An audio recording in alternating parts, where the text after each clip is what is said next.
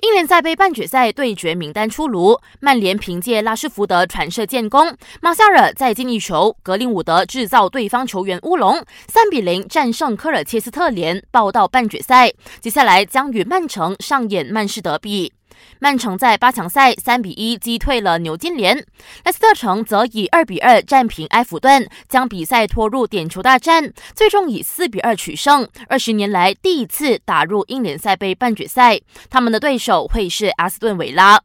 世界羽联公布了二零一九年球员奖金收入排行榜，日本世界第一桃田贤斗进账了五十万六千九百美元，傲视群雄，比男单第二中华台北猛将周天成的奖金高出了整整一倍。